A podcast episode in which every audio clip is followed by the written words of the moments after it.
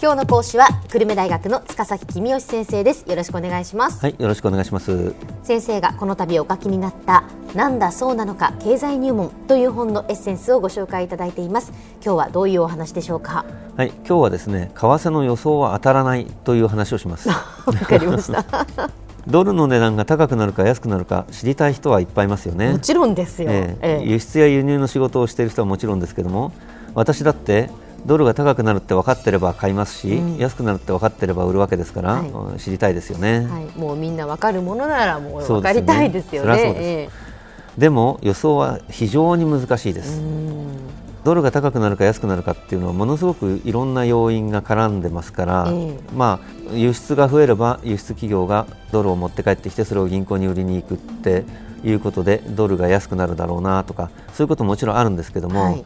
日本のお金持ちが日本の銀行から貯金を下ろしてアメリカの銀行に貯金するために銀行へ行って円をドルに変えると。そうするとドルが高くなるだろうなとかいろんなことあるわけですね。えええでもお圧倒的に分かりにくいのは人々がドルが高くなると思うとみんながドルの買い注文を出すので実際にドルが高くなるということですよね。ん。でみんながドルが安くなると思うと逆にみんながドルの売り注文を出すのでえ実際にドルが安くなるなんか理由があるわけじゃなくてドルが高くなりそうだという噂が流れると実際にドルが高くなるっていうことなのでとっても予想が難しいです。まあ、ケインズの美人投票って言葉聞いたことあるかもしれませんけども、まあ、みんなが上がると思うと本当に上がるよっていうことを表した言葉なわけですね。うん。ただこういうこう先生も経済予測ですけれども、ええ。あの例えばそういうそのプロ、はい専門家が、ええ。まあドルがどうなるのかはい。っていう、やっぱその判断っていうのはどうなんでしょうか？ええ。やっぱ難しいものなんでしょうえか。あのーこんなこと言うと怒られるかもしれませんけどドルが高くなるとか安くなるとか言ってる専門家も実はそんなに当たってるわけじゃないんですね。今のドルの値段というのは売っている人と買っている人があー注文の数が一致しているから今の値段なわけですね。はい。ということは今の値段より下がると思って売ってる人と今の値段より上がると思って買ってる人が同じ数だけいるっていうことです。専門家の半分はドルが安くなると思って売り注文を出している。専門家の半分はドルが高くなると思って買い注文を出している。そんな時に専門家にドルはどうなりそうですかって聞いても上がりそうだって人と下がりそうだって人が半分ずついるわけですよねなるほど。専門家に聞いてもやっぱ半々ということそなんですね。ういうことですね。まあ、あの天才的な人でたまによく当たる人いるのかもしれませんけど普通のプロはそんなに当たらないですよね。うん。先生もプロですけど、えーあの銀行にいらっしゃって、ええそして今大学でそのええ金融論を教えていらっしゃいますけれども、えまあ先生もやっぱ難しいということですか。それは難しいですよね、えそもそも私の予想が当たるんだったら今頃私もっとお金持ちになってますよね。ですからたまに私に為替の予想を聞いてくる方いらっしゃるんですけども。いらっしゃるでしょうね。ええ。そういう時はまず私が金持ちかどうかを聞いてくださいと。で私が金持ちじゃないって分かったらその質問を私にしても無駄ですよっていうふうに、まあ、半分冗談なんだけども半分本気で答えてます。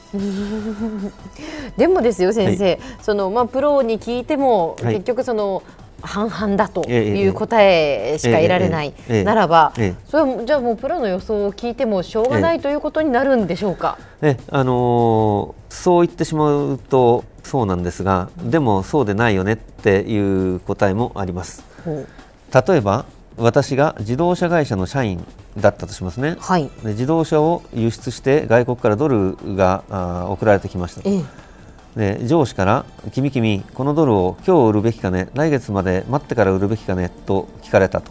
その時に部下である私は何と答えたらいいかと。うん確率5割ですから今すぐ売りましょうと答えても来月まで待ちましょうと答えても5割の確率で、えー失敗して怒られるわけですね。でそんなのサラリーマンとしてやってられませんよね。はいはい。でそういう時にあの私には判断できませんからテレビで、えードルの話をしているプロの意見を参考にしましょうとあるいはメインバンクの為替の予想をしている担当者に教わってきましょうと。言うと失敗して損をしても自分が怒られるわけじゃないですよね。いやープロが間違えたんでしょうがなかったですよね。って私としてはやるべきことはやったんですけどと言えば怒られずに済むということなので。えええまあ、プロの利用価値っていうのはあるよねっていうことですね。まあ、上手にそのプロであるということを、まあ、利用すると言いますそうそうか。ですねええまあ、担当者として責任逃れに使うっていうことですけどね。はい。ただあ問題はこの参考にしたプロの過去の予想が当たってるかどうかですよね。まあそうですね。えだってね過去の予想がやっぱ当たってないプロっていうことでしたら、ええそこをねなその意見を参考にしましたって言っても、ええ。今までも当たってないじゃないかっていう、えようなことになりますもんね。そうなんですよ。上司から怒られますね、それはそれで。ええそうあのこれまでずっと外してきたプロうんにアドバイス求めに行ったりすると上司に怒られちゃうんですけども、はいはい。実際にはそういう心配があんまりないんです。なぜかというとこれまで予想を外し続けてえーいたプロっていうのはもうマスコミに呼ばれませんからマスコミで為替の予想についていろいろ喋ってる人っていうのは今までの予想が当たってた人なんですよね。あーなるほど。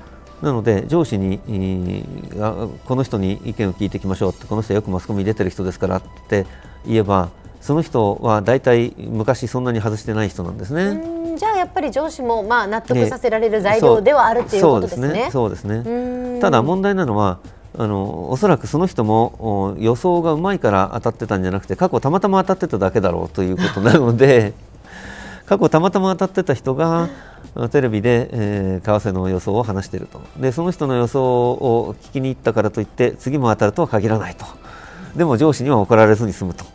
まあ、あなかなか難しい話ですけどもサラリーマンの処世術というのはこんなもんかなと思うわけですね。しかしやっぱたまたま当たっていたっていうぐらいやっぱり本当に為替のその予想っていうのは難しいものなんだということですねそう先生。ええ本当に天才的な人でない限りは、うん確率5割だと思った方がいいと思いますね。えーでは先生今日のまとめをお願いします。はい。為替の予想はプロでもなかなか当たりません。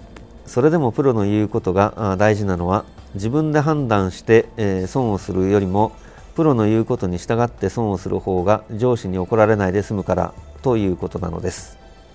今日の講師は久留米大学の塚崎君吉先生でした。どうもありがとうございました。はい、ありがとうございました。さて、ビビックモーニングビジネススクールは、ブログからポッドキャストでもお聞きいただけます。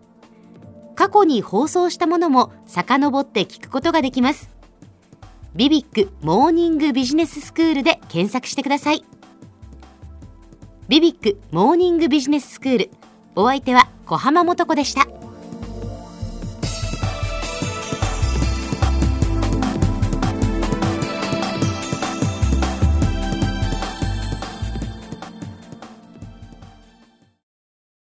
ゾクゾクグイグイメラメラつながる。ゾワゾワ。ハラハラ。メキメキ。つながる。ズキズキ。モワモワ。ホカホカつながる。キリキリ。ざわざわキュンキュン。ガンガン。ワクワク。うずうず。ドキドキ。ルンルン。バクバク。九州人のいろんな気持ちつなげます。九州から輝こう。キラキラつながる。 QTnet